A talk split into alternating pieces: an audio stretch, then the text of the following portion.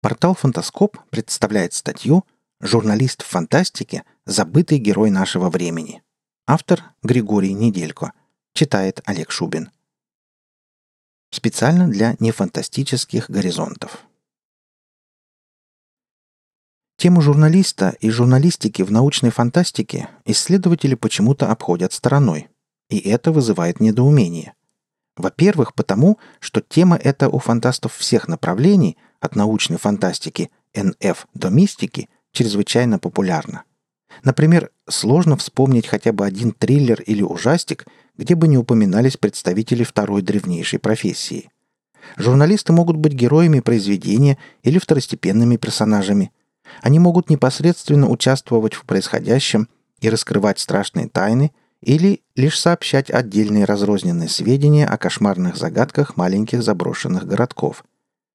Но в том или ином образе журналист почти обязательно присутствует в мистике, триллерах и ужасах, которые, несомненно, являются ответвлениями одного и того же литературного направления – фантастики. Или вспомним приключенческие и фантастико-приключенческие произведения, давшие путевку в жизнь такому вечно популярному жанру, как научная фантастика – Жюль Верн – автор многочисленных приключенческих книг, один из первых фантастов, прародитель научной фантастики. Благодаря Верну она стала такой, какой ее знают. В одном из самых известных романов писателя «Таинственный остров» наравне с остальными главными героями действовал журналист. Его роль играет Гидеон Спилет, который должен поведать миру историю незабываемых приключений нескольких друзей, оказавшихся на необитаемом острове – Верн собрал на этом клочке суши представителей самых различных профессий, людей разных возрастов и взглядов, ученого, публициста, юношу-студента. На каждого возложены строго определенные обязанности. Так ученый исследует окружающий мир и старается использовать его ресурсы во благо гостей острова. А миссия журналиста проста и известна – поведать правду о случившемся, сделать так, чтобы люди узнали. Истина для Верна – одно из главных понятий. И в первую очередь под истиной он понимает знание. Именно этим объясняется уважение, которое Верн питает к науке и умению применить ее в повседневной жизни. Но знать мало, надо еще выразить, донести до людей.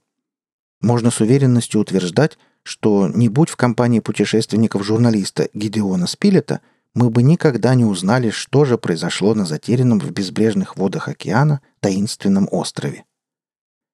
Или Артур Конан Дойл, писатель, без которого дальнейшее развитие фантастики не было бы возможным. Автор романов о профессоре Челленджере, самый известный «Затерянный мир» и произведений о Шерлоке Холмсе. И пусть последние нельзя отнести к фантастике, по крайней мере не все и не полностью – но это произведение, относящееся к приключенческому жанру, который, как уже было сказано, старший брат фантастики. Продолжая разговор о Шерлоке Холмсе. Кем в рассказах и повестях является доктор Ватсон? Никем иным, как журналистом. То есть тем же, кем Гедеон Спилет в «Таинственном острове».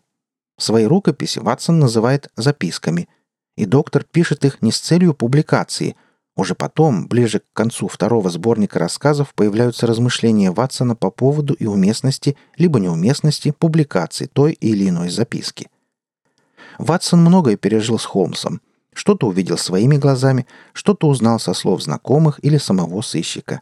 Проще говоря, Ватсон провел журналистскую работу, а позже, истины ради, а вовсе не для заработка, описал их с другом совместные приключения. И снова это интересное и очень важное слово «истина» с большой буквы. Или «правда» – «the truth», как ее назвал в своем фэнтезийном романе о журналистах Терри Пратчетт. Человек должен знать правду. Более того, человек обязан ее знать.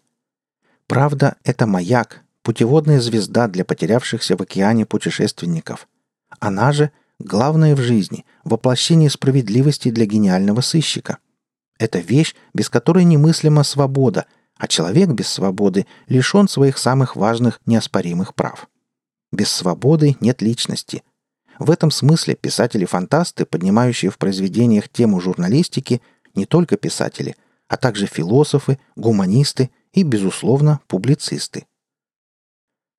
Только журналистика, невзирая на свою высокую роль, палка о двух концах. Журналист может быть как героем, своеобразным информационным фильтром и передатчиком для всего мира, так и абсолютно эгоистичной личностью, безо всяких моральных принципов, меньше всего заинтересованной в правде, а больше всего в деньгах. Эта проблема волнует фантастов. Недаром почти все журналисты в фантастике – кино, мультипликационной, комиксальной и книжной – положительные персонажи. Эйприл О'Нил из «Черепашек-ниндзя», Человек-паук, Питер Паркер, Уильям Деслов у Пратчета, любой журналист-пророк у Филиппа Дика. Да, при желании журналистов, которых вводит в повествование Дик, можно рассматривать как неположительных, но не в значении отрицательных, а как нейтральных, отстраненных наблюдателей, тех, кто над людьми. Они своего рода воплощение Творца и его служители. Благодаря им люди узнают истину, которую государство и правительство пытались от них скрыть. Но безуспешно. И даже если появляется в фантастике журналист, никак не подпадающий под определение хорошего человека, в конце концов он все равно понесет наказание по воле судьбы или усилиями положительного героя-публициста или из-за собственных глупостей и лени, а значит из-за своих отрицательных качеств. Яркий пример. Журналист-репортер Эдди Брок из «Человека-паука», волей случая превратившийся в страшного Венома, но все-таки побежденный пауком. Вся сокрушающая сила правды таит в себе множество угроз. Стоит, например, упомянуть о том, к чему приводит неосмотрительное обращение с этой силой. Как зажженная спичка становится виной пожара, так журналистика из-за неумелости или недальновидности одного человека превращается в источник бед огромного масштаба. Небезызвестная история с радиопостановкой романа классика научной фантастики Герберта Уэллса «Война миров». К массовой панике привела трансляция этой радиопьесы. Американцы, безоговорочно доверяющие журналистам и их словам, приняли за правду сообщение о нападении пришельцев из космоса. Неудивительно и то, что именно американские фантасты чаще всего вводят в свои произведения журналистов. Журналист для писателей Америки не просто человек, он символ, путеводный свет, источник правды. Чтобы истина не превратилась в разрушение и бедствие, многие публицисты из нашей с вами реальности становятся писателями-фантастами. Зная, что такое правда, фантасты-журналисты обращаются со страниц своих романов, повестей, рассказов прямо к нам, минуя посредников, за которых не отвечают. И в доступной, увлекательной форме рассказывают о том, как все есть на самом деле. Журналистов-фантастов очень много – а статьи и заметки для периодических изданий пишет едва ли не каждый автор фантастики.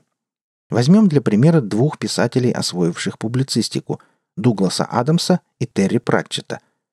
Для Пратчета лишь в течение нескольких лет журналистика была основной работой, а фантастика – увлечением. Потом все резко поменялось. Адамс же всегда оставался прежде всего публицистом-ученым, хотя миру он известен в основном как автор сатирико-юмористических циклов о путешествующих автостопом по галактике и сыщике Дирке Джентли.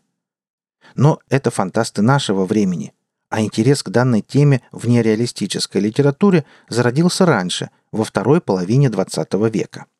В этот период появилось несметное количество журналистов, отстраненно наблюдающих за мировыми катаклизмами или своими силами пытающихся их предотвратить. Комиксы, мультфильмы по мотивам комиксов, романы, вдохновленные этими комиксами и мультфильмами, супермены и спайдермены, журналисты как простые наблюдатели и журналисты как пророки – все они возникли в это время. А точнее, возникали они долго, с конца XIX века, но нужен был толчок, который собрал бы их всех вместе и выбросил из незримого поля идей прямиком в наш мир. Таким толчком послужила Вторая мировая война – После нее появилась совершенно новая фантастика, не похожая на свою классическую предшественницу. В этой фантастике, которой дали имя «Вторая волна», стало больше символического. Мир только что прошел через ужасы самой разрушительной и кровавой войны за всю свою историю, и олицетворением таких кошмаров могли быть враждебно настроенные инопланетяне, катастрофы галактического или вселенского масштаба, сумасшедшие ученые и прочие злые гении – в общем, зло, каким оно показано в дешевых журналах. Но хотя фантасты второй половины XX века обращаются к плоским и избитым образам и сюжетам, они умеют оригинально их преподнести. Да и сюжеты с образами для них не самоцель, на первый план выходит идея. И лучшего выразителя идеи, чем журналист, не найти. Мир может в единый миг очутиться на краю гибели, а публицист становится тем, кто может этот мир спасти или, спасшись сам, уберечь от смертельных ошибок потомков – в фантастике второй волны можно выделить несколько центральных фигур символов. Бог, Земля, инопланетные захватчики и журналист. Стоящий вне этого и над ним символ, наделенный самым сложным и, пожалуй, самым важным умением – говорить правду.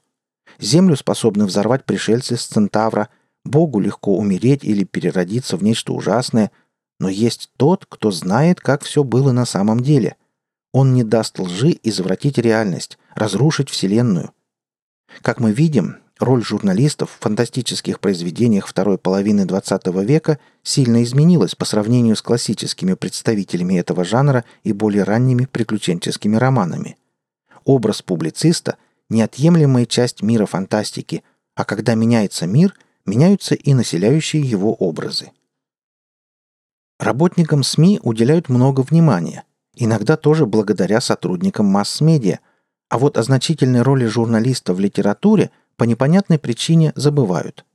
Это странно, ведь именно в фантастике, начиная с 50-х годов и до наших дней, наиболее заметны фундаментальные задачи защитников истины, родившихся во благо общества, а вовсе не на зло ему.